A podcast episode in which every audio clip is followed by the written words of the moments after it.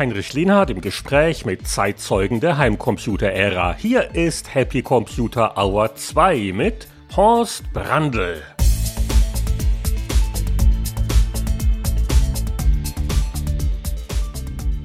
Horst Brandl, wann hat sich denn bei dir, dem jungen Horst, so erstmals dieses Interesse an Computern geregt, äh, was dann dazu geführt hat, dass du das studiert hast und dass dann alle möglichen Firmen was von dir wollten?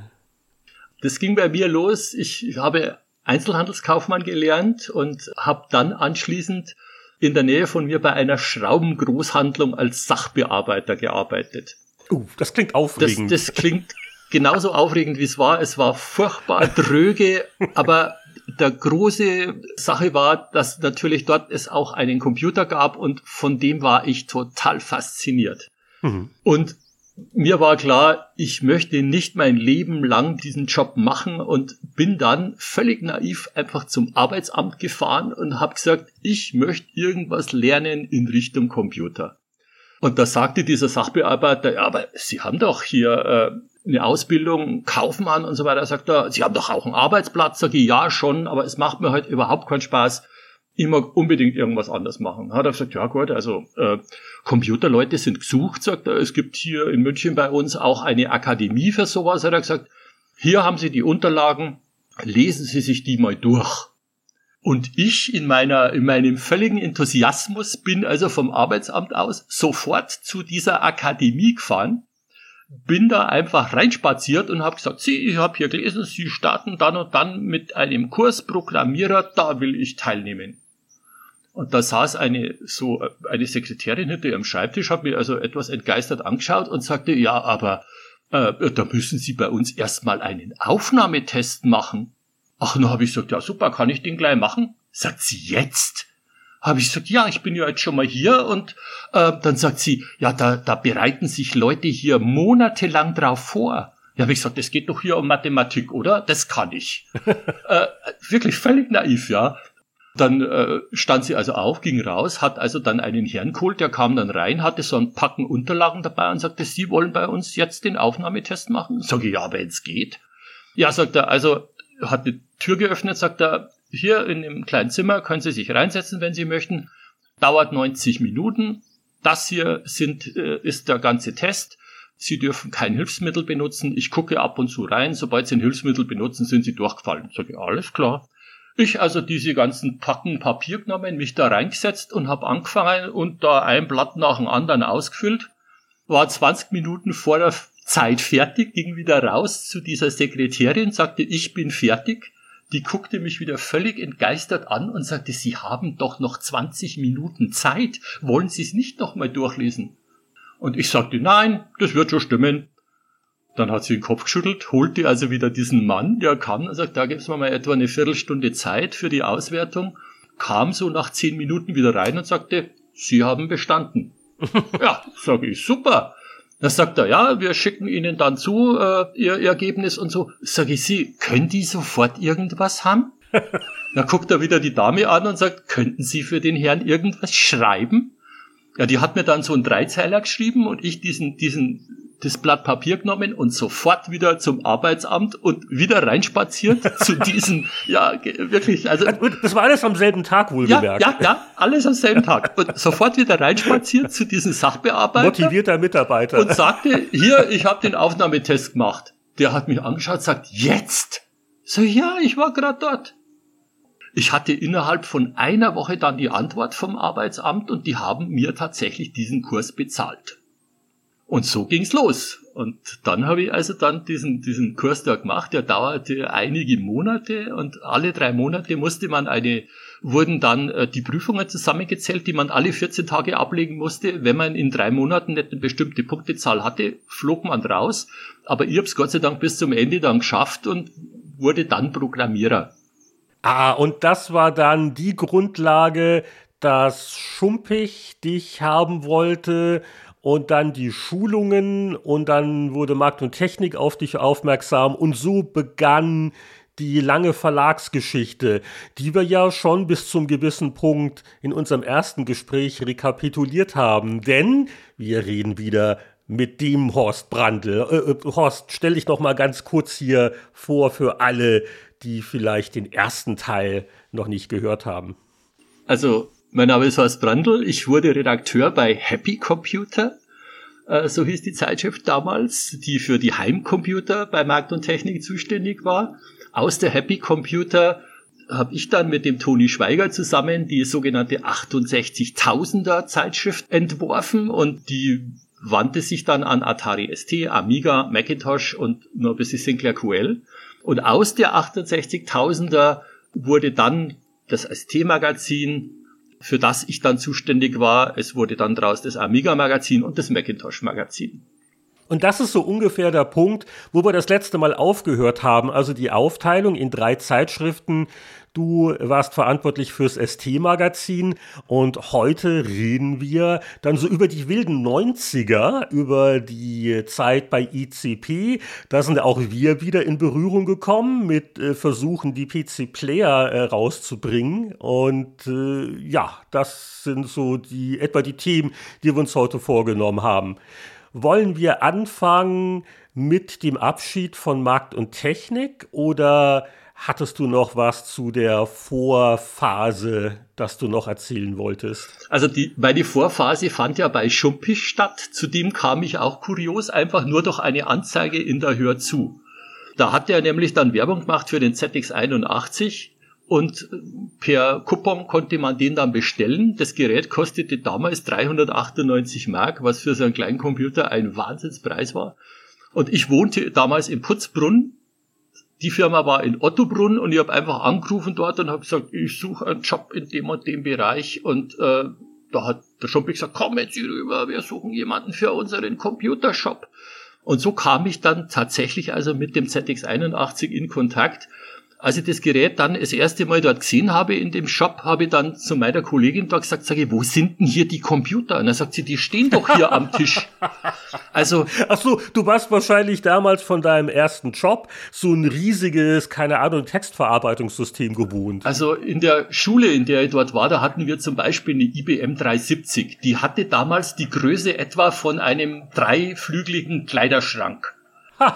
Ja, und allein. Und dann kam der ZX81. Genau, und allein die Tastatur von dieser IBM 370 sah aus wie ein C64, aber das war nicht der Computer, sondern das war in dem Moment nur die Tastatur. Ja, und allein schon die Tastatur war deutlich größer wie ein ZX81. Also, wie ich das das erste Mal gesehen habe, dachte ich, ja, das ist ein kleines Modell, aber das kann ja nicht der tatsächliche Computer sein. War das ein Schock, von dem man sich schnell erholt hat? Äh, wie bist du dann warm geworden mit dem ZX81? Eigentlich ganz gut. Ich äh, habe also als erstes mir sofort mal das Handbuch geschnappt und habe dann da alles gelesen, was da so drin stand und so weiter. Und dann gab's einen Mann, äh, der in, auch in der Nähe von Ottobrunn ist ja die Hochschule der Bundeswehr für Informatik und da hatten wir einen Mann, der hat dann auch ab und zu ausgeholfen und wenn der kam, bei dem konnte ich dann so die Fragen stellen und so weiter. Und der hat dann gesagt, das erste, was du lernen musst, ist Assembler. Sagt er, was du da alles gelernt hast, Basic, das ist ja ganz nett, das brauchst du auch für ZX81 und COBOL und Lisp und so ein Zeug. Ja, das ist alles äh, im kaufmännischen Bereich vielleicht interessant, aber hier musst Assembler lernen. Und solche Sachen hat der mir dann alles gesagt und das, da habe ich mich dann schwer reingearbeitet. Also da bin ich zum Teil nächtelang daheim gesessen und habe mich dann da, da reingestürzt und so ging es dann los. Und hast du nicht auch irgendwann mal ein Buch geschrieben über irgendwelche Sinclair-Computer? Richtig, ich habe ein Buch geschrieben über das Betriebssystem des ZX81. Auch ganz kurios. Der Mann, der für Schumpich nämlich so die Werbung gemacht hat, der hat vorher bei Bertelsmann beim Goldmann Verlag dort das Marketing gemacht und hat sich dann selbstständig gemacht. Und der hat dann von England, äh, also äh, Lizenzen von Büchern gekauft und hat also die übersetzen lassen und hat die rausgebracht. Und dieser Verlag da in England hatte fünf Bücher. Er hatte vier bereits übersetzt und drucken lassen und so weiter, hat also dann eine Werbung rausgeschickt, da stand auch das fünfte Buch mit drauf und wie er diese Lizenz kaufen wollte, haben die gesagt, nee, tut mir leid, aber die Lizenz haben wir schon nach Deutschland verkauft. Und dann kam der zu mir und hat gesagt, du, Horst, ich brauche ein Buch. Das Betriebssystem des ZX81. Und dann habe ich mir also dieses englische Buch angeguckt und habe gesagt, äh, Josef, das ist mir echt eine Spur zu hoch, sage ich, da ist das Betriebssystem komplett auseinandergenommen. Das ist wirklich das Tiefste vom ganzen Gerät und so. Dann hat er gesagt, du, geh mal heute abends essen, nimmst deinen Kollegen mit, den Serda, äh, der kann dir ja dabei helfen. Und dann gingen wir mit ihm essen und dann hat er jedem von uns einen Check über 5000 Mark auf den Tisch gelegt und hat gesagt, so Leute, das ist schon mal das feste Honorar, ja, wenn ihr das abgibt. Das motiviert. Boah, ja, ja. Und dann sage ich, okay, und wenn sich das Buch nicht verkauft, dann hat er gesagt, glaub mir, das Buch verkauft sich, hat er gesagt. Und ihr seid natürlich prozentual beteiligt. Sagt er, also wenn sich das Buch dann besser verkauft, von dem ich ausgehe, sagt er, dann kommt noch mehr Geld. Ich weiß nicht mehr, mit wie viel Prozent wir beteiligt waren, es war nicht viel, aber also ich konnte mir ein neues Auto davon kaufen. Damals einen Golf GTI, was zu damaligen Zeitpunkt ein schönes mhm. Auto war. Also das Buch hat sich gut verkauft. ja, und dann ging es bei Schumpich also eben langsam zu Ende, weil ZX81 und Spectrum hatten sich einfach überlebt.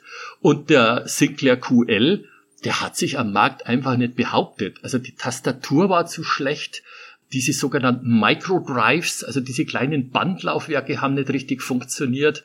Und dann kamen halt Geräte wie ein Atari ST und ein Commodore Amiga und dagegen hatte der Sinclair QL keine Chance mehr. Ja, und das haben wir beim letzten Mal schon besprochen, wie halt äh, durch eine Empfehlung von Kaufhof, wo du Schulungen gemacht hast, ja. der Markt- und Technikverlag auf dich aufmerksam wurde. 68.000er ist jetzt äh, aufgeteilt worden äh, in drei Magazine und eigentlich war das doch für dich eine ganz gute Position. Du warst da im Verlag etabliert, war ein ganz angenehmes äh, Arbeitsklima oder so. Aber trotzdem, so etwa zur selben Zeit, wo ich dann auch so, so anfing, äh, witzigerweise, war aber nicht abgesprochen, oder? Wann habe ich dann richtig gekündigt? Weil ich, ich habe auch Ende 89 aufgehört. Mhm. Und ich glaube, die erste TOS vom ICP-Verlag, das war die 590 Jetzt erzähl du mir doch mal, warum du wahrscheinlich im Laufe des Jahres 89 zu dem Entschluss gekommen bist, bei Markt und Technik aufzuhören. Also bei Markt und Technik kamen dann auch langsam Probleme aus verschiedenen Gründen und dann hat also der Gründer Ottmar Weber einen neuen Zeitschriftenvorstand präsentiert und hat den also ganz groß angekündigt, das wird also der Retter von Markt und Technik sein. Der gute Mann kam vom Vogelverlag, die auch die Chip gemacht haben und hieß Richard Kerler. Und die Chefredakteure, eben auch ich, hatten dann das erste Meeting mit ihm. Das dauerte etwa anderthalb Stunden. Als dieses Meeting zu Ende war, sagte ein sehr verdienter Chefredakteurskollege zu mir, sagt er, das war das inhaltsloseste Meeting meines Lebens, hat er gesagt. Wenn der Mann nicht mehr zu bieten hat, dann sehe ich für uns wirklich schwarz. Gut, der Mann war ein Jahr bei Markt und Technik und ist dann sang- und klanglos wieder verschwunden und Markt und Technik ist nicht wegen ihm, aber eben später auch verschwunden. Also er hat sich nicht als der große Retter entpuppt und ich kam mit ihm überhaupt nicht klar und habe dann gesagt, hm. ich kündige, ich will mit diesem Mann nicht arbeiten. Ja, das war auch, ich glaube, äh, der Michael Scharfenberger, dem wir ja beide einiges zu verdanken haben, der war ja auch weg. Deswegen gab es überhaupt dieses Vakuum und neue Leute kamen her. Der war ja so ein, zwei Jahre vorher schon, ne, hat er sich verabschiedet gehabt. Und da, da ging schon nicht steil bergab, aber irgendwie war es nicht mehr dasselbe. Ja, ne? genau. Jetzt warst du also motiviert, weil der neue Vorgesetzte passte nicht mehr so gut, aber es ist jetzt auch nicht so leicht zu sagen, ich mache meinen eigenen Verlag auf. Wie hast du das denn auf die Reihe gekriegt? Ich habe mich an zwei Verlage gewandt, also ich habe von zwei Verlagen gehört, dass die da Interesse haben. Das eine war ein Druckhaus, das nebenbei mehr oder weniger so einen kleinen Verlag noch betrieben hatte. An die habe ich mich gewandt und habe gesagt, also ich stehe hier mit einer kompletten Redaktion, denn als ich das Gespräch, also eins der letzten Gespräche mit Kerla hatte und die Entscheidung klar war, ich kündige, bin ich rübermarschiert zu meiner Redaktion habe gesagt, Leute, ich sage euch jetzt als Erste, ich kündige. Ich setze mir jetzt hin, schreibe hier meine Kündigung, fax die zur Personalabteilung rüber. Für mich ist es hier vorbei. Und am nächsten Morgen kam ich ins Büro, da standen die alle bei mir im Zimmer und sagten, wir kündigen auch alle. Habe ich gesagt, Leute, ganz langsam, es ist mit dem Heft alles in Ordnung. Ja, also die Zahlen, die wir erreichen mussten mit unserem ST-Magazin, sage ich zum Beispiel eine Auflage von 50.000, wir liegen bei 52.000 oder die Vorgabe im Abonnentenbereich 7.500 Abonnenten, wir lagen bei 8.300, habe ich gesagt, da gibt's kein Problem mit dem Heft, sage ich, eure Arbeitsplätze sind sicher.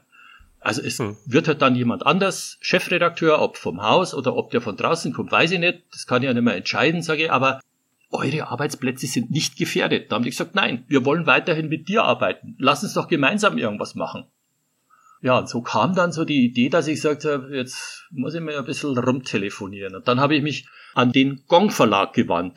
Der Gong Verlag war ein Verlag, der also die Zeitschrift Gong machte, aber noch deutlich weiter verzweigt war mit seinen Zeitschriften. Und unter anderem hatte der im Spielebereich etwas gemacht mit dem Computec Verlag. Da habe ich gesagt, die könnten ja auch im normalen äh, Computerbereich etwas machen und habe die angerufen und die sagten sofort, wunderbar, lassen Sie uns sofort sprechen, wir machen sofort einen Termin und dann ging's los. Und hattest du da einen Kontakt oder wie bist du gerade auf die Gong-Gruppe gekommen? Mir hat jemand dort einen Kontakt genannt und hat gesagt, ruf den Marquardt an, den Helmut Marquardt, das ist der Chefredakteur vom Zeitschrift Gong und der ist auch äh, einer der führenden Leute dort im Gong Verlag. Red mit dem. Und dann habe ich den Marquardt. Der Marquardt, der dann auch äh, Fokus gemacht hat später. Ganz genau. Den habe ich angerufen und der hat dann gesagt, okay, klingt interessant, aber ich bin nicht dafür zuständig, sondern das ist Verlagsleiter Adolf Silbermann, hat mir die Durchwahl gegeben, rufen Sie den an. Und der hat dann sofort gesagt, lassen Sie uns reden. Und ah, okay. da haben wir uns sehr schnell zusammengesetzt. Okay, also der ICP-Verlag, wofür stand doch mal ICP? Internationale Computerpresse? Das war die ursprüngliche Idee, internationale Computerpresse, ja. aber da haben, das wurde uns verboten, weil die gesagt haben, nein, sie gründen den Verlag in Deutschland. Dann haben wir gesagt, ja, aber wir wollen auch im Ausland etwas machen. Dann haben die gesagt, ja, dann müssten sie aber sofort im Ausland auch irgendeine Niederlassung gründen. Dann könnte man über international reden. Aber wir hatten ICP schon angekündigt und haben dann überlegt, verdammt nochmal, was können wir denn draus machen? Und dann hatte Thomas Bosch, der zu dem Zeitpunkt bei uns also Volontär war, der hat dann gesagt, wie wär's denn mit Innovativ Computerpresse? ja. Und so hieß der Verlag dann. Er wurde aber immer ICP genannt.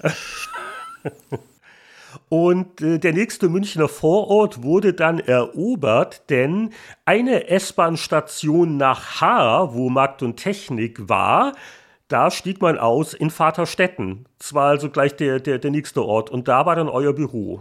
Da war unser Büro. Das, Unterm Dach wurde es sehr warm im Sommer, das weiß ich noch.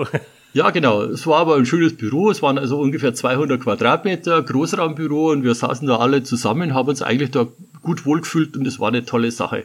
Und dann haben wir uns eben auf das, auf das erste Heft gestürzt und haben das gemacht. Und die Frage war natürlich für uns, werden wir draußen anerkannt? Ja, es gab die ST-Computer, das war das am längst erscheinende Heft für den Atari ST. Markt und Technik hat mit Mühe und Not das ST-Magazin weitergemacht und wir dann mit einem neuen Heft und eben mit dem teuersten, das 14 Mark 90 gekostet hat, hm. weil eine Diskette auf dem Heft war. Und da war natürlich auch die Frage, wird Atari uns akzeptieren als Dritter im Bunde? Und äh, es fand kurz nachdem wir das erste Heft raus hatten, fand dann die Cebit statt und während der Cebit hat Atari immer abends eine große Einladung gemacht. Da wurden ein paar hundert Leute eingeladen, Journalisten, verdiente Händler, also alles, was so Rang und Namen hatte im Atari-Bereich. Und äh, man kam also dahin und ging also in diesen Saal rein und so weiter. Und es gab also ein bisschen was zu trinken am Anfang und so. Dann kamen normalerweise also so die Tramils, also Jack Tramil als Oberboss und Sam Tramil, der ja Präsident von Atari war und so weiter. Die haben sich dann normalerweise dann so nur ein bisschen unterhalten und gingen dann auf die Bühne. Und bei dieser Veranstaltung war das so, ich saß zufällig gerade allein am Tisch und auf einmal steht neben mir Jack Tramil und sagte, is this seat free? Und dann habe ich gesagt, yeah, of course. Und dann setzte sich Jack Tramil neben mich hin und sagte, Horst, tell me what's going on in the Atari market in Germany. Dann habe ich gesagt, okay, also ich sehe den Atari-Markt im Augenblick so und so und so. Und dann hat er mir noch ein paar Fragen gestellt. Das Gespräch dauerte so etwa eine Viertelstunde. Dann hat er gesagt, thank you very much, Horst. Dann habe ich gesagt, thank you very much, Mr. Tramil. Ja, Und äh, die anderen Leute haben natürlich geschaut, gell? also Jack Tramiel setzt sich zu mir hin, ja. Ja, und dann gingen die alle auf die Bühne, auch äh, Alwin Stumpf als Geschäftsführer von Atari Deutschland, der trat also gleich ans äh, Rednerpult, hat also die ganzen Leute dort begrüßt und hat dann weitergegeben, sagte, okay, und jetzt gebe ich weiter an unseren Chairman of the Board, Jack Tramiel. Und die Reden dort von Jack Tramiel, die wurden also immer sehr genau beachtet, weil er hat, er war immer gut dafür, dass er also richtig tolle Sachen raushaut. Also ein ganz bekannter Spruch von ihm war zum Beispiel, uh, Business is War.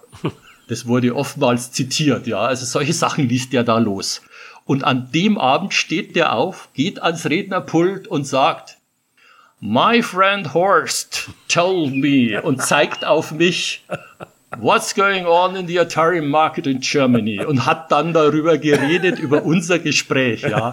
Und die Leute haben natürlich mich angeguckt, ja.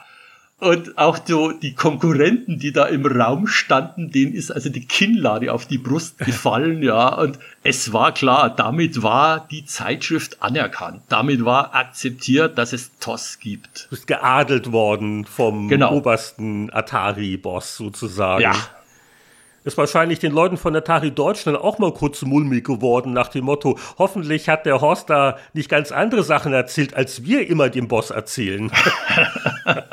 Tja.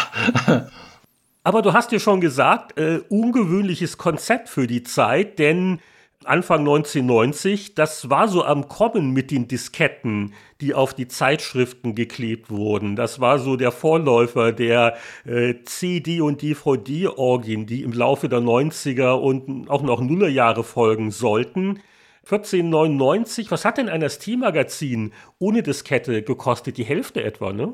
7 Mark hat das ST-Magazin gekostet, die ST-Computer 8 Mark und wir 14,90. Das ist natürlich schon, schon heftig, aber ihr habt das ja auch sehr auffällig als Claim unter dem Logo, also TOS. Und der, der Name übrigens, vielleicht kurz erklärt, warum hieß die Zeitschrift TOS? Das steht natürlich für. Das steht für The Operating System oder Tramiel Operating System. Das war das Betriebssystem des Atari ST, des Atari TT und der kommenden Geräte wie zum Beispiel Atari Falcon, was ja mal geplant war. Also ich saß da und habe gesagt, wie können wir es denn nennen? Äh, es muss ja irgendeinen Bezug zu Atari haben, also nur Atari drauf zu schreiben. Hm, da könnte man vielleicht verwechselt werden irgendwie mit Spielen. ST, TT, irgendwas da zusammenmauscheln, das erschien mir also nicht gut. Und dann war meine Überlegung, was verbindet Atari, ST, TT und so weiter? Hm. TOS das gemeinsame Betriebssystem. Und deswegen war der Name TOS. Das war vielleicht dann auch eine Überlegung, als, ich glaube, die Kollegen Eberts und Hagedorn, die haben ja dann eine sehr erfolgreiche PC-Zeitschrift sich ausgedacht, die hieß halt DOS, war auch also nach dem Betriebssystem benannt. Habt ihr mal je geklärt, wer zuerst die Idee hatte, das Magazin nach dem Betriebssystem zu benennen? Nö, da haben wir nie drüber gesprochen. Das aber irgendwann also, noch mal klären. Ja. Aber, aber klar, clever, es ist zukunftssicher, weil wenn der übernächste Taskforce gesagt Falcon oder wie auch immer heißt, dann musst du nicht dauernd den Namen der Zeitschrift ändern. Ja, richtig. Und warum hast du an das Konzept geglaubt? Hast du einfach ein Alleinstellungsmerkmal gesucht oder hattest du so das Gefühl, dass das ist was, was die Leute wirklich wollen? Dass, äh, also, also kaufen die Leute jetzt eher die Diskette oder kaufen sie eher die Zeitschrift? Wie war die Überlegung?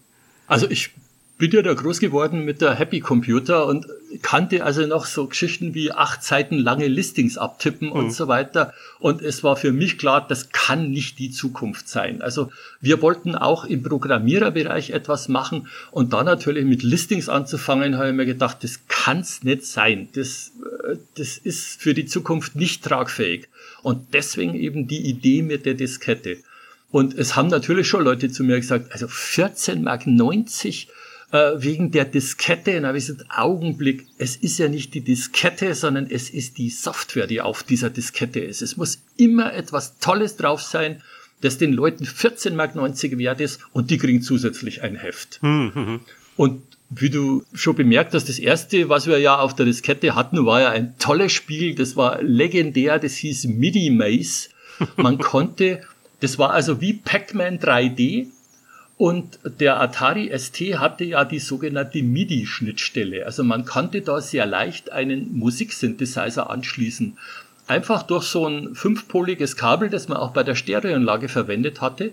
Und man konnte eben dann zum Beispiel durch dieses MIDI-Maze bis zu acht Atari STs mit solchen ganz normalen, handelsüblichen, preiswerten Kabeln koppeln und konnte dann mit acht mit bis zu acht Mitspielern ein tolles 3D am Bildschirm äh, spielen. Ja, das war so irre zu der Zeit. Das war quasi der Vorläufer von Doom im Netzwerk sozusagen. Ja. Und dieses Spiel hatten wir dann auf, auf der ersten Diskette drauf und das hat toll eingeschlagen. Aber das war die, die Vollversion sozusagen, oder war das nur eine Demo? Nein, das war die Vollversion und die Problematik war, wie ich also mit den Leuten gesprochen habe, die haben ja eigentlich Musiksoftware vertrieben und dieses MIDI-Maze war mehr oder weniger nur so ein kleiner Nebengag, den ein Programmierer mal gebracht hatte und die brauchten das nicht mehr. Und deswegen haben die gesagt, okay, für eine kostenlose Anzeige kann ich also das haben. Aber die haben gesagt, ihr habt aber ein Problem. Hm. Nämlich, man kann normalerweise eben bis, mit bis zu acht Mitspielern spielen. Wenn man aber diese Diskette kopiert, dann wird es eine Version, da kann man nur noch mit zwei Leuten spielen. Und der Programmierer will sich gar nicht mehr damit beschäftigen und weiß auch nicht mehr, wie dieser Kopierschutz aussieht. Und ihr werdet also nur die Zweier-Version verwenden können, weil ihr müsst ja die Diskette kopieren können, damit ihr das 50.000 äh, Mal da auf das Heft bringt. Hm. Ja, und, und unser, der Mann, der bei uns für den Programmiererbereich zuständig war, hieß Martin Bakschat, war ein sehr guter Programmierer und war auch ein ehemaliger Raubkopierer im C64-Bereich. Und der hat sich dann hingesetzt und hat gesagt, das werde ich mir mal anschauen, ob man diesen Kopierschutz nicht knacken kann. Innerhalb einer Viertelstunde hat er den Kopierschutz geknackt gehabt. Also mit Erlaubnis der Firma, ja. Also die haben gesagt, wenn ihr, wenn ihr das, den Kopierschutz raustun könnt, könnt ihr machen. Kein Problem. Ist völlig in Ordnung, ja.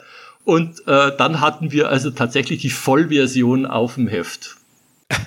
Sehr gut. Und nur der Vollständigkeit halber, ich habe nämlich hier nebenbei unauffällig nachgeguckt, es waren ja sogar bis zu 16 Atari STs, die man für MIDI Maze verbinden konnte, auch wenn man eher selten, glaube ich, so viele Geräte und Mitspieler zur Hand hatte.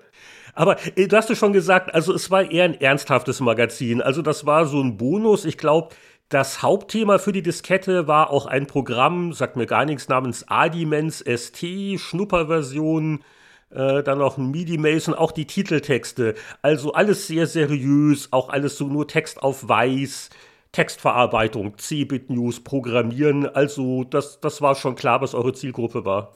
Ja, ganz klar. Also der Atari ST war ja kein Spielecomputer. Also wer spielen wollte, hat eher zum Amiga gegriffen. Und deswegen wollten wir natürlich auch in diesen seriösen Bereich rein und wollten auch gut ausschauen und hochwertig aussehen und wollten eben und das Papier war auch äh, Papier war sehr hochwertig, ne? Richtig. Und mir hat Atari auch gesagt, sie wollen also auch noch stärker in den Desktop Publishing Bereich rein. Und dann habe ich gesagt, okay, wir müssen uns in diesem Bereich etablieren. Das war die Idee dahinter. Nee, ich äh, klapper jetzt auch mal nebenbei ein bisschen mit meinem Ordner weil ich habe keine kompletten TOS-Ausgaben archiviert. Wie gesagt, viele Umzüge, aber Moment, das ist hier so. Ich habe mir die Spieleseiten aber dann rausgetrennt und hier ordentlich abgeheftet. Hier, kein leichtes Spiel. Also ein paar Seiten Spiele haben wir schon gemacht. Ich äh, blicke hier auch auf einen minimal jüngeren Heinrich Lehnhardt mit seiner Einleitungsseite. Übersicht. Äh, also es war, es war schon was vorhanden, muss ich ja sagen. Wir hatten auch ein gutes Team, sage ich mal. Also wen gab es denn damals eigentlich besser, der für den Spielebereich geeignet wäre? naja, naja, aber du, apropos Team, also Martin Backstadt hast du erwähnt. Äh, wer kam denn noch mit rüber von der 68.000er ST-Magazin-Ecke? Also der Toni Schweiger war auch dabei, ne? Der Toni Schweiger war dabei, der Uli Hofner war dabei. Der Paul Sies, Textchef, war dabei. Äh, es war die Sabine Kufner als Chefin vom Dienst dabei. Mhm. Äh, der Alex Dankesreiter, der sich um die Produktion und um DTP und so weiter kümmern sollte. Die kamen drüber von Markt und Technik. Und äh, wie schnell habt ihr dann die Amiga Plus geplant? War das von Anfang an der Masterplan gewesen, zu sagen, wir brauchen mehrere Hefte? Oder was eher so die Erkenntnis, dass sich doch der Amiga auf dem deutschen Markt immer besser durchsetzt? Wir hatten erstmal nur mit der TOS geplant und nach etwa einem Jahr äh, hatte ich wieder Kontakt zu, zu Commodore und Commodore ähm, war irgendwie nicht so ganz zufrieden mit, mit anderen Zeitschriften. Die hatten da irgendwie ein bisschen Probleme und dann habe ich eben gesagt, wir müssen uns auch etwas mehr ausbreiten. Wir brauchen nur ein bisschen mehr. Und dann haben wir gesagt, können wir dieses Konzept von der TOS auch in den Amiga-Bereich übertragen. Und für uns war klar, dass der Amiga-Bereich, so haben wir ihn gesehen, etwas hm, kostenkritischer war. Und deswegen haben wir gesagt, äh, zum einen brauchen wir nicht so ein aufwendiges Papier, wir brauchen auch nicht diese, diese Kleberückenheftung, sondern wir können eine normale Klammerbindung nehmen, aber eben da auch eine Diskette draufzusetzen, das wäre wichtig. Und dann haben wir die Amiga Plus gebracht für 9,90 Mark damals. Mm, okay. Und auch da immer mit Diskette. Und die Ausrichtung war aber schon ein bisschen mehr Heimanwendermäßig, ne?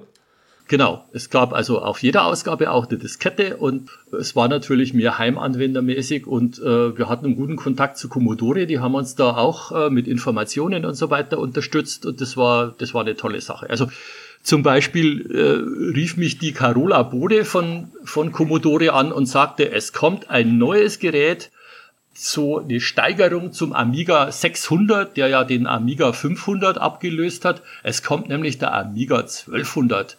Ach, habe ich gesagt, ja super, sage ich, brauche ich sofort Informationen drüber, brauche ich sofort ein Bild drüber? Na, also, habe ich nicht. Da habe ich gesagt, okay, äh, haben Sie kein Gerät bei, bei sich irgendwo rumstehen da in Frankfurt? Nein, sagst das ist das Einzige, was ich bisher weiß. Ah, sag ich so, Mist. Äh, sag ich, gibt's kann ich wieder in den USA an jemanden wenden, dann schicke ich dort einen Fotografen hin und der soll mir sofort per Overnight Express da ein Bild drüber schicken und so. Sagt, ich kann Ihnen sagen, wer das, wer der Ansprechpartner ist in in USA, aber ich glaube nicht, dass die irgendwas rausrücken. Das habe ich also probiert, nix. Dann habe ich die Frau Bode wieder angerufen und habe gesagt, wie sieht denn dieser Amiga 1200 aus? Und dann hat sie gesagt, der sieht im Prinzip aus wie der Amiga 600, ist aber breiter, weil der hat ein externes Tastenfeld, so ein Zehner-Tastenfeld, wie es normalerweise so eine PC-Tastatur hat. Und dann habe ich gesagt, okay. Habe ich gesagt, jetzt mal die Frage so zwischen uns beiden. Wenn ich da etwas tricksen würde und würde sagen, das ist das Gerät, hätten wir dann ein Problem mit Commodore? Dann hat sie gesagt, solange Sie nicht sagen, Sie haben irgendein Bild von uns bekommen, hat sie gesagt, können Sie machen, was Sie wollen. Das ist mir wurscht. Ja, habe ich gesagt, gut. Dann bin ich also die ganze Nacht lang da gesessen und habe also den Amiga 600 fotografiert und habe also geschaut, was wir an PC-Tastaturen und anderen Tastaturen rumstehen haben, die ein 10er Tastaturfeld haben und habe versucht, das also möglichst genauso zu fotografieren und habe also mit Adobe Photoshop auf dem Macintosh dieses Bild zusammengebastelt. Und wir waren die erste Amiga-Zeitschrift, die den Amiga 1200 gezeigt haben. Ja, und dann, wie das Heft natürlich draußen war, rief also die Frau Bode an, sagt sie, sie glauben gar nicht, sagt sie, hier steht's Telefon nicht still. Ihre lieben Konkurrenten rufen mich an und sagen, wieso haben wir kein Bild bekommen und die schon? Sagt sie, und ich konnte glaubhaft versichern, sie haben auch kein Bild bekommen. Habe ich gesagt, ja, das kann ich unterstreichen. Sagt sie, und ihr lieber Freund von Markt und Technik, der hat gesagt, das kann nicht sein, sagt er, weil er ist extra mit dieser Ausgabe rübergegangen zu seinem Layout und die haben mit der Lupe drauf geguckt und haben gesagt, dieses Bild ist echt. Ja, dann habe ich gesagt, Frau Bode, jetzt wissen wir, wo die Grafikspezialisten sitzen, ja. Nicht bei Markt und Technik. Horst, an dir ist ein Fälscher verloren gegangen. Die Karrieremöglichkeiten. Schau mal eine an. Und hat Commodore dann zum Ausdruck gebracht, dass sie damit irgendwie zufrieden waren? Also nach dem Motto, sah das dem ähnlich genug, wie es dann in echt war? Das sah dem ähnlich genug. Also auf der CeBIT zum Beispiel wurde uns ja dann auch ein ein äh, mit Goldfarbe gespritzter Amiga 500 überreicht als das innovativste Magazin der Branche. Oho. Ja, ja. Da hat mich dann der, der Martin Stangscheid, das war damals der Pressesprecher, angerufen und hat gesagt, du hast dich ja Bauchweh, das können wir jetzt doch nicht machen. Und ich habe so ganz spontan gesagt, Martin, das geht jetzt nicht mehr. Und er sagt er, wieso? Dann habe ich gesagt, ich habe eine Pressemitteilung rausgeschickt, dass wir das auf der CeBIT überreicht kriegen. Du kannst nicht mehr zurückziehen. stimmte nicht, aber ich wollte unbedingt eben so diese Auszeichnung haben und auf der, auf der, eben diese Werbung für uns haben.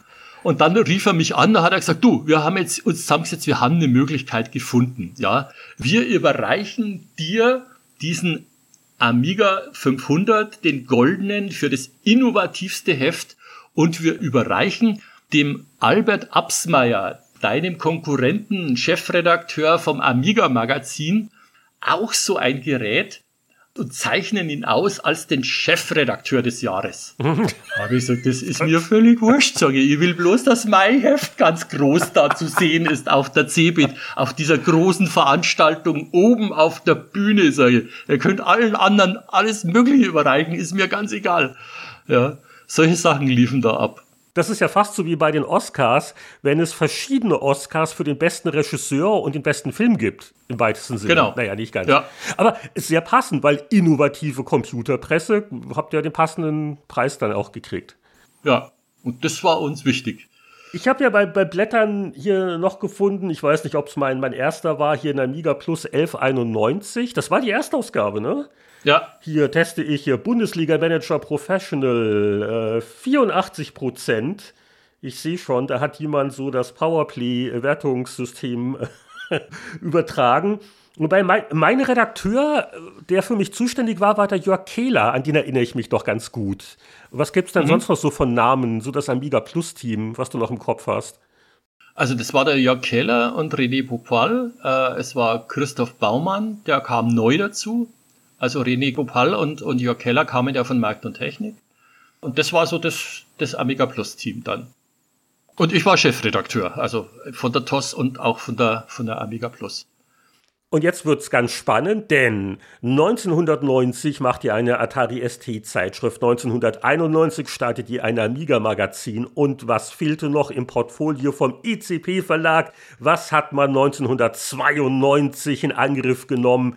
eine PC-Zeitschrift und nicht irgendeine. Nein. Also zwei führende Leute aus diesem Spielebereich kamen auf uns zu, äh, namens äh, Heinrich Lehnhardt und Boris Schneider und sagten, Horst, wir haben eine tolle Idee für eine neue PC-Zeitschrift, äh, für eine Spielezeitschrift im PC-Bereich, die sich an den etwas älteren Spieler wendet. Da habe ich gesagt, super Idee. Also ist für mich ganz klar, es sind nicht die die, die 14-Jährigen, die da groß spielen und so weiter, äh, durch den PC, der sich ja dann etabliert hatte und der ja auch dann in der Lage war, wirklich äh, gute Spiele zu bringen, war für mich klar, dass, dass die Spieler älter werden. Und da war dieses Konzept für mich sehr schlüssig. Ja, und man, man kannte sich auch, man war vertraut. Wir hatten jetzt auch nicht so viele Kontakte in die Verlagswelt hinein. Äh, wir hatten auch mal ein Gespräch gehabt mit MVL. Äh, wir hatten als Freie für die ähm, einige Ausgaben der Gamers mitbetreut. Das war ein Videospielemagazin.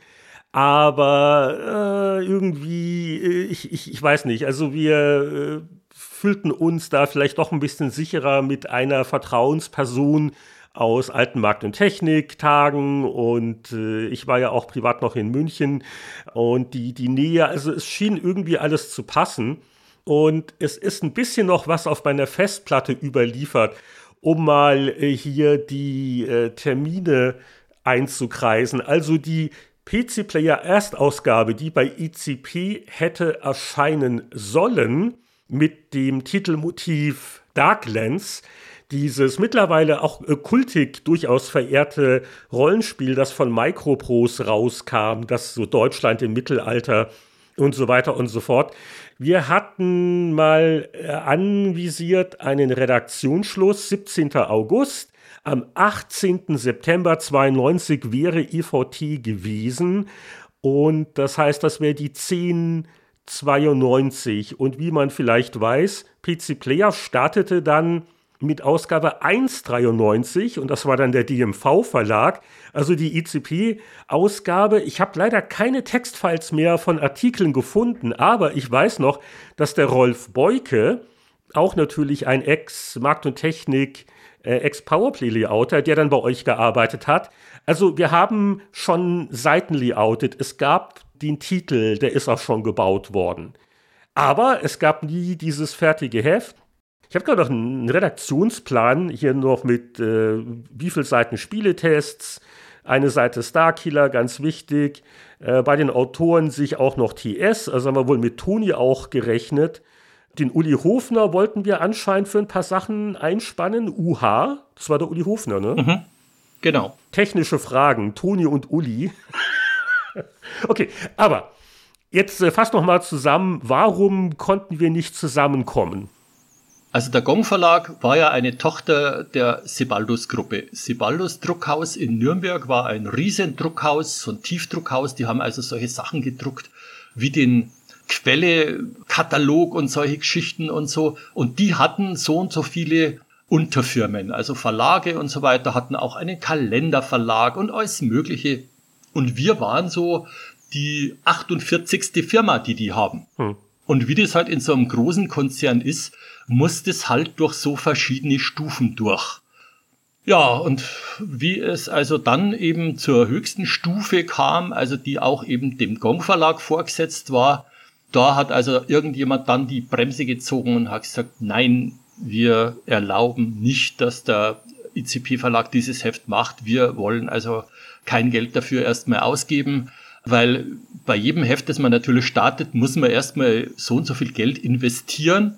Und da haben die uns eben dieses Geld nicht freigegeben, weil eine Tochtergesellschaft war natürlich auch der Computec Verlag in Nürnberg und der hat ja auch äh, eine Amiga-Zeitung, also im Spielebereich gehabt. Die waren ja im Spielebereich etabliert und ich nehme an, die hatten halt einfach gesagt, ja gut, dann machen wir uns bei den Verlagen eigentlich gegenseitig Konkurrenz. Machen wir es lieber doch nicht. Also ich habe dann, ich habe dann versucht, nur zu argumentieren und habe gesagt, Leute, das ist ungefähr so wie bei den BMW und Mercedes-Fahrern. Beides sind tolle Autos, gibt's überhaupt keine Frage, tolle Hersteller. Aber sie werden einen Mercedes-Fahrer nie auf einen BMW kriegen und umgekehrt genauso. Also lasst doch die Tochterfirmen gegenseitig die Konkurrenz machen. Dann habt ihr keine Konkurrenz außerhalb. Äh, dann haben die gesagt, ja gut, die, die Argumentation ist nicht schlecht, Herr Brandl, aber sorry, tut mir leid. Nee, machen wir nicht. Konnte nichts mehr machen. Ja, und der Witz ist halt der, die PC Games, die war noch nicht draußen, als wir PC Player ECP geplant hatten. Ich glaube, die PC Games kam nämlich just auch raus mit der 1092, also, also im September, also, also fast auch dieselben Termine wie wir, weil äh, äh klar, ich meine, äh, es war sehr naheliegend, ein reines PC-Spielemagazin zu machen. Da war man natürlich auch nicht die Ersten, die diese Idee hatten. Aber ich, äh, ich frage mich, ob das auch mit ein Grund war, warum man das intern abgeschossen hat, nach dem Motto, äh, ist vielleicht noch ein bisschen unklar, wie wird das überhaupt vom Markt aufgenommen. Und äh, aber ich sag mal, wir konnten es ja noch gar nicht wissen, äh, oder? Dass das Computec zum selben Zeitpunkt ein, ein ähnliches Magazin plant. Ich wusste es auch nicht. Ja, ich also, wusste es auch nicht. Also ich habe auch keine detaillierte Information bekommen, warum es jetzt eben abgelehnt wurde. Es hieß nur, ja, wir wollen schon, dass der ICP-Verlag also sich da noch verbreitert. Das ist ja schon richtig, aber eben jetzt nicht mit diesem Heft. Das war dann damit abgeschmettert. Ich konnte dann einfach nicht mehr machen. Also mir hat's mir hat's sehr leid getan.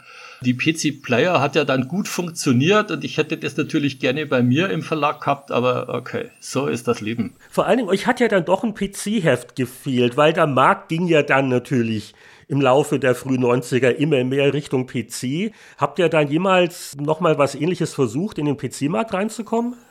Äh, wir haben dann nochmal was versucht, wir haben dann nochmal im CD-ROM-Bereich was versucht, das hat aber auch nicht so funktioniert. Hm. Also wir haben dann uns ein bisschen verbreitert von der Idee her. Also Commodore kam eigentlich auf uns zu oder beziehungsweise bei Gesprächen mit Commodore haben wir dann festgestellt, Commodore ist nicht so zufrieden mit der Amiga-Messe, die in Deutschland stattfindet.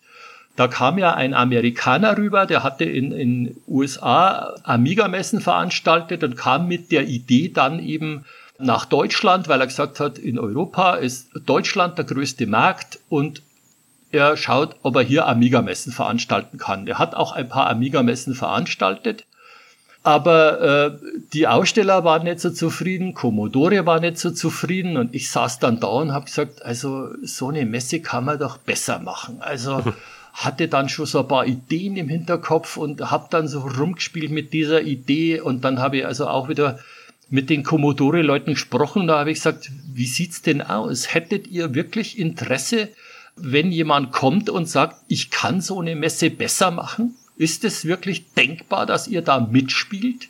dann haben die gesagt, überlegen Sie sich doch was und stellen Sie uns das Konzept vor. Wenn uns das Konzept gefällt, können wir uns durchaus vorstellen, dass wir da mitziehen. Wie bist du denn da drauf gekommen? Weil deine Erfahrung im Organisieren von Messen, die hielt sich doch eigentlich in Grenzen.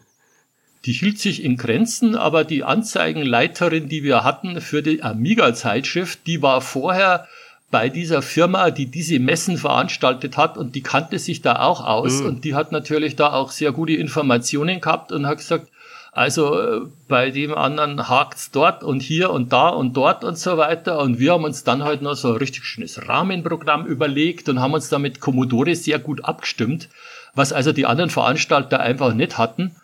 Und ja, dann, dann kam diese Idee immer mehr und dann haben wir also die erste Konkurrenzmesse veranstaltet. Also diese Amiga-Messen fanden in Köln statt.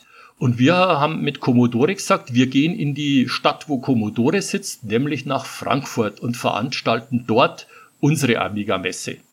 Ja, und an die erinnere ich mich noch sehr gut, weil wir nämlich auf der Amiga-Messe 93 hieß sie wohl, also die Ende November in Frankfurt war, da standen Boris und ich nämlich am DMV-Stand mit den ersten vorab von der Druckerei rübergeschafften PC-Player-Ausgaben, weil, weil wir halt dann nach diesem doch unerwarteten Aus bei ICP etwas verzweifelt rumgefragt haben. Und dann war halt dann Michael Scharfenberger so rechtzeitig wieder in der Verlagsbranche aufgetaucht und deswegen sind wir dann bei DMV gelandet und, und ja, so die, die Welt ist klein. Da waren wir alle wieder in Frankfurt zusammen, sozusagen. Genau. Und nach Frankfurt, also nachdem also die in einem Jahr zwei Amiga-Messen stattgefunden haben, hat sich also der Hersteller aus USA zurückgezogen, weil die anderen Aussteller haben gesagt, nee, im nächsten Jahr gehen wir nur noch auf die Messe. Ja, dort ist auch Commodore und äh, die haben es richtig gut gemacht und so weiter. Und dann war klar, die anderen äh, konnten also diese Messe nicht mehr durchziehen. Und daraufhin haben wir die nächste Messe dann in Köln veranstaltet. Und die lief dann richtig gut. Also da haben wir auch richtig toll Werbung dafür gemacht und haben uns wirklich was überlegt. Und diese Messe, die lief echt spitze. Ich kenne ja Messen auch nur als Besucher. Was äh, ist denn so vielleicht eine Sache, die man am ehesten unterschätzt oder was, was hat dich am meisten überrascht bei deinem Ausflug in die Messeorganisation? Also wir haben natürlich zum Beispiel den ganzen Herstellern vorgeschrieben, sie brauchen ein richtiges Standsystem. Das muss professionell aussehen. Das können die auch selber aufbauen. War überhaupt kein Problem von uns. Die mussten nicht unbedingt unseren Messebauer nehmen. Aber äh, die durften halt nicht einfach, wie es auf manchen Messen war, halt irgendwie einfach nur so einen Tapezierertisch hinstellen und da eine Decke drüber schmeißen und sagen, so, jetzt schaut's ja aus wie auf dem Flohmarkt. Und es passierte schon, dass also da einer auf die Messe kommt und hat dann da also so eine Brettelbude hingebaut, ja, so ein richtiges Messebausystem, das ist ja weiß und hat so Alu-Profile und so weiter. Und der hat also dann so unbehandelte Bretter hingestellt und dann sind wir hingegangen und haben gesagt, passen Sie mir auf, das geht nicht, ja, bauen Sie das wieder ab, das ist nicht erlaubt das ist mein Messestand. Haben wir gesagt, das ist völlig wurscht. Schauen Sie rein in Ihren Vertrag, was da drin steht. Diese Messe soll professionell ausschauen. Das nicht. Sie können gern mit unserem Messebauer unterhalten, der stellt Ihnen dann was her. Ja, was kostet denn das? Ich gesagt, das habe ich nichts damit zu tun. Sprechen Sie mit unserem Messebauer. Ja, und dann sind die einfach gegangen und äh, sind nicht mehr aufgetaucht. Und dann sind wir mit unseren Leuten nachts hin und haben seinen Stand komplett abgebaut. Die kamen am nächsten Morgen und der Stand war weg. Solche Nummern liefen dann ab, aber die Leute haben es dann wirklich kapiert und wussten dann, wir legen tatsächlich Wert auf ein richtig tolles Auftreten, dass die Messe auch wie eine echte Messe ausschaut und nicht wie ein großer Flohmarkt. Hm. Also eine Sache zum Beispiel, die, die dann auf dieser ersten Messe in Köln passiert ist, das hat eigentlich keiner also mitgekriegt, aber das hätte ein großes Aus für die Messe sein können und wahrscheinlich auch ein großer Einschnitt in meinem Leben. Oh oh. Ja, da kam nämlich jemand mit blutverschmierter Hose in unser Ausstellerbüro und sagte, ich bin hier in der Messehalle jetzt fast in einen Gully reingefallen. Dann habe ich gesagt, wie in einen Gully? Und dann sagt er, ja, hier in der Messe sind ja so große Gullideckel und ich bin über einen dieser Gullideckel drüber gelaufen und dieser Gullideckel klappt auf einmal senkrecht auf und ich konnte mich gerade noch am Rand festhalten, sonst wäre ich in diese Röhre reingefallen. Dann habe ich gesagt, um Gottes Willen, wo ist denn das? Und wir sind also sofort dahin gelaufen und da stand also tatsächlich dieser Gullideckel mitten im Messegang offen. Aha. Und wir haben gesagt, das ist ja Wahnsinn. Ja? Geheimtunnel, Fluchtweg. Nee, es, es gab also die, die, die untere Halle war also ebenerdig und da gab es halt mehrere von diesen Gullideckeln, aber jeder ist natürlich davon ausgegangen, dass so ein Gullideckel halt stabil zu ist, wenn man über den drüber geht. Ja, also ja, dann sind wir also dahin und haben wir also auch gleich die Verantwortlichen von der Messe angerufen. Das war am Sonntag, da kam also dann äh, innerhalb von einer halben Stunde stand also der oberste Chef von der Messe Köln auf einmal an diesem Deckel, der oberste Technikchef von der Messe, der für uns zuständige Mann. Alle standen um diesen Deckel rum und haben sich angeschaut und haben gesagt, sowas haben wir noch nie erlebt. und dann sagt der Technikchef zu mir, sagt er, mein Gott, sagt er, äh, wissen Sie, diese Röhre geht hier etwa drei Meter tief runter und da unten fließt ein Bach sagt er, wenn dieser Mann da reingefallen wäre und hätte sich an der Kante vielleicht noch den Kopf aufgeschlagen und wäre dann ohnmächtig gewesen, dann wäre der da unten in diesen Bach gelandet, der ist ungefähr ein Meter tief. Und hm. dann hätte der Mann da unten ertrinken können, sagt er. Das, sagt er, das war wirklich ganz knapp. Dann hätten wir einen Toten gehabt. Und ich war der Verantwortliche auf der Messe. Ich war der Veranstalter auf der Messe.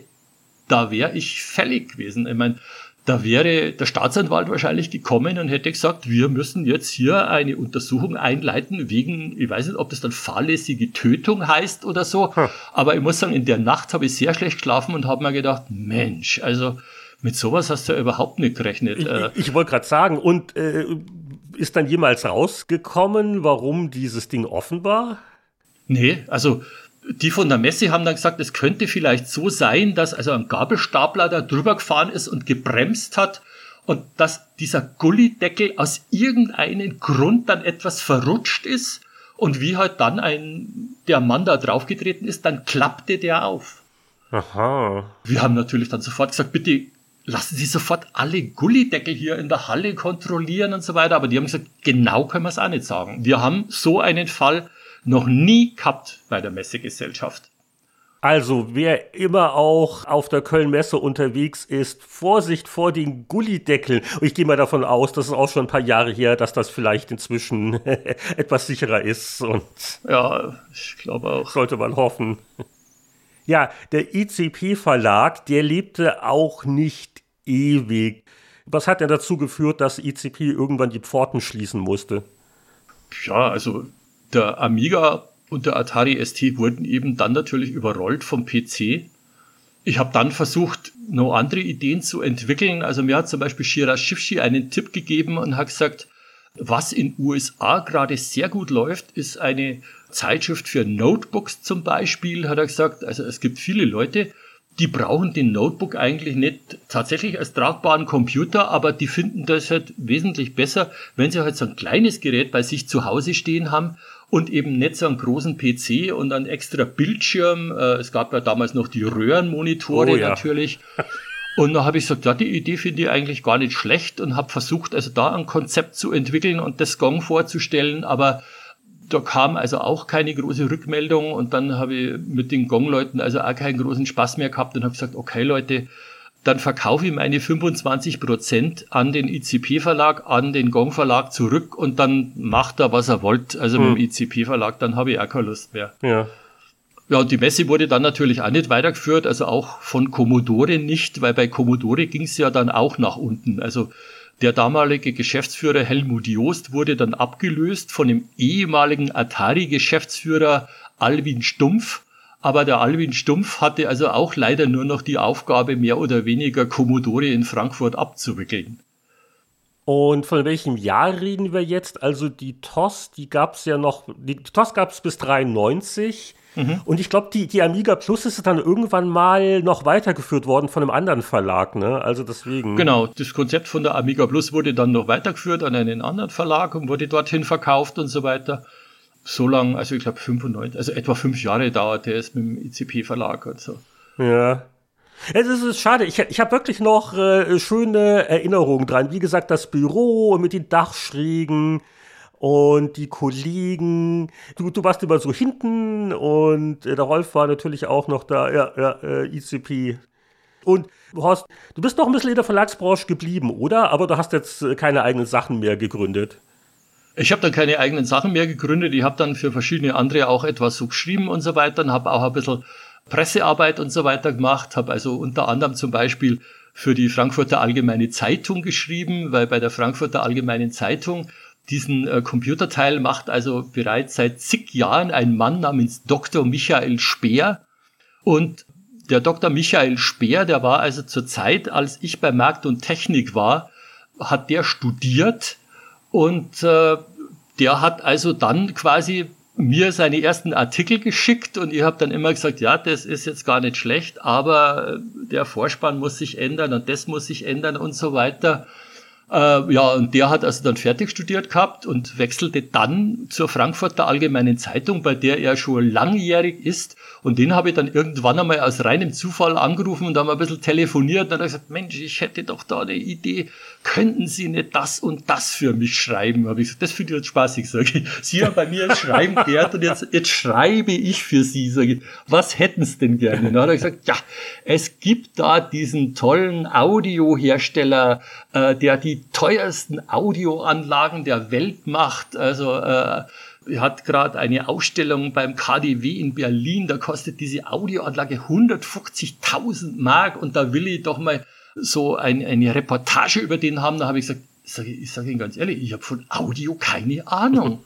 Hat er gesagt, da sind Sie genau der Richtige. Sagt er, es gibt genügend Leute, die haben genügend Geld und haben keine Ahnung, aber wollen einfach eine tolle Audioanlage. Und was fragen denn die? Ja, auf was legen die den Wert? Und dann war ich also einen Tag bei diesem Hersteller Burmeister und dann haben die mir dort ihre Anlagen vorgeführt. Also, und das war äh, eine tolle Sache. Und dann habe ich also einen schönen großen Artikel da in der FAZ drüber geschrieben. Und mal eine Anlage zu hören, habe ich gesagt, die Anlage, bei der wir da sitzen, ist das jetzt die teuerste? Nee, das ist nicht die teuerste, das ist eigentlich eine billige. Sage ich, was ist denn billig? Na, hat er gesagt, na, so 30.000 kostet und äh, da konnte ich dann meine eigenen CDs mitbringen. Also das haben die mir auch gesagt und haben gesagt, bringen Sie eigene CDs mit, die Sie gut kennen und lassen Sie die mir bei uns laufen und horchen Sie sich das an. Und dann saß ich zum Beispiel da und habe mir Barbara Streisand angehört oder habe mir eine Elvis-CD angehört und habe gesagt, das ist ja Wahnsinn, sage ich. Man hört, dass sich Elvis über die Lippen leckt beim Singen, sage ich. Das habe ich noch nie in meinem Leben vorher gehört, ja. Und ich, ich fuhr auch gerade zu dem Zeitpunkt eben nach Berlin, weil da hat Barbara Streisand das erste und einzige Konzert in Deutschland gegeben, nämlich in Berlin. Und ich saß also am nächsten Tag in der Waldbühne und habe Barbara Streisand live gehört und sagt zu meiner Freundin, mein Gott, das ist ja so enttäuschend. Und dann sagt sie, wieso, die singt so wunderbar. Sag ich, weißt du, ich habe gestern gehört, wie die auf einer Anlage für 30.000 Mark klingt. Sag ich, und das kriegst leider auf einer Bühne nicht hin. Das, das schaffst einfach akustisch nicht. Sag ich, die hat sich gestern so viel besser angehört bei dieser Burmistar-Anlage. Und bist du so aktuell noch irgendwie mit Computern so am Rummachen? Also außer jetzt, was man so für Job oder so Internet und so braucht. Ähm, hast du noch so deinen Lieblings-ZX 81, der zärtlich gestreichelt wird? Oder was äh, machst du so privat mit Computern aktuell? Privat habe ich einen PC, habe keinen ZX 81 oder Atari ST mehr bei den Umzügen war das alles ein bisschen zu stressig, sowas alles noch mitzunehmen. Und äh, das habe ich dann irgendwann einmal verschenkt und ähm, mach halt so äh, privat für mich so im PC-Bereich noch was und äh, habe jetzt gerade eine Idee für ein Buch, das ich zum Beispiel schreiben möchte. Eigentlich oh. zwei Bücher okay. und äh, Ja, aber nichts mehr so speziell im Computerbereich. Der Nachfolger zum ZX81 Betriebssystem, das Spektrum-Betriebssystem. Aber was anderes wahrscheinlich, oder? Das, ja, genau. Was das anderes, ist ja witzig. Ja. Und du äh, hast ja so einiges in den Münchner Vororten erlebt, also Grasbrunn, Haar, Vaterstetten, aber du bist jetzt aktuell ganz woanders gelandet. Ich bin aktuell aus privaten Gründen in Düsseldorf gelandet und wohne jetzt inzwischen also seit 2008 etwa in Düsseldorf und hier kann man es also auch aushalten. Das ist eine, das ist eine schöne Stadt. Ich habe also auch zum Beispiel fünf Jahre in Berlin gewohnt. Da habe ich dann nach fünf Jahren gesagt, nein, das ist nicht meine Stadt. Also da will ich nicht länger wohnen. Dann ist es eben Düsseldorf geworden und es ist hier schon ganz wunderbar. Es gibt also hier die großen Rheinauen, die sind völlig unbebaut.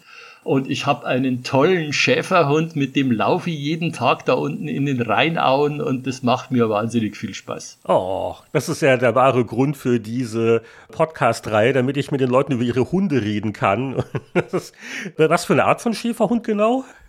Das ist ein Mischling, ein, eine Mischung aus Border Collie und griechischen Schäferhund. Also Aha. griechischer Schäferhund muss man sich vorstellen, der sieht im Prinzip aus wie ein deutscher Schäferhund, ist aber schwarz-weiß und ist aber genauso ein schlaues Tier, weil, wie gesagt, halber Border Collie und äh, macht sehr viel Spaß. Und, und hält Herrchen auf Trab. Und äh, wenn der Wind noch so sehr weht, das Gassi und das muss sein. Das Gassi gehen muss sein und es macht mir Spaß und ihm Spaß und das Wetter ignorieren wir einfach. so gehört sich das. Und so als Bayer in Düsseldorf, wird man da gut aufgenommen oder wird man diskriminiert oder wie ist das so? Na gut, als Bayer ist man ja international, ja. Also, äh, die, die, also man hört ja nach wie vor, dass ich Bayer bin. Ich werde also garantiert nicht Düsseldorfer Platt sprechen. Äh, ich, man hört immer noch meinen, meinen bayerischen Akzent natürlich raus und der wird also eigentlich überall immer sehr gerne aufgenommen. Auch in Berlin haben Leute zu mir gesagt, du sag doch mal was und so weiter, da, damit die eben meinen bayerischen Akzent hören. Und also ganz lustig, ja. Und hier ist es auch so. Also das wird eigentlich äh, sehr nett aufgenommen. Horst, es war auf jeden Fall ein sehr nettes Gespräch, sehr aufschlussreich und unterhaltsam. Und also, falls Boris und ich mal wieder eine Idee haben für eine neue Spielezeitschrift, dann können wir uns ja vertrauensvoll an dich wenden. Vielleicht äh, klappt es ja diesmal. Unbedingt. Würde mich freuen. Nochmal herzlichen Dank, äh, ein, ein schönes Abend, Gassi. Und ja, also bis zum nächsten Mal. Wir finden sicher noch einen Anlass. Vielen Dank, Heinrich. Ciao. Ciao.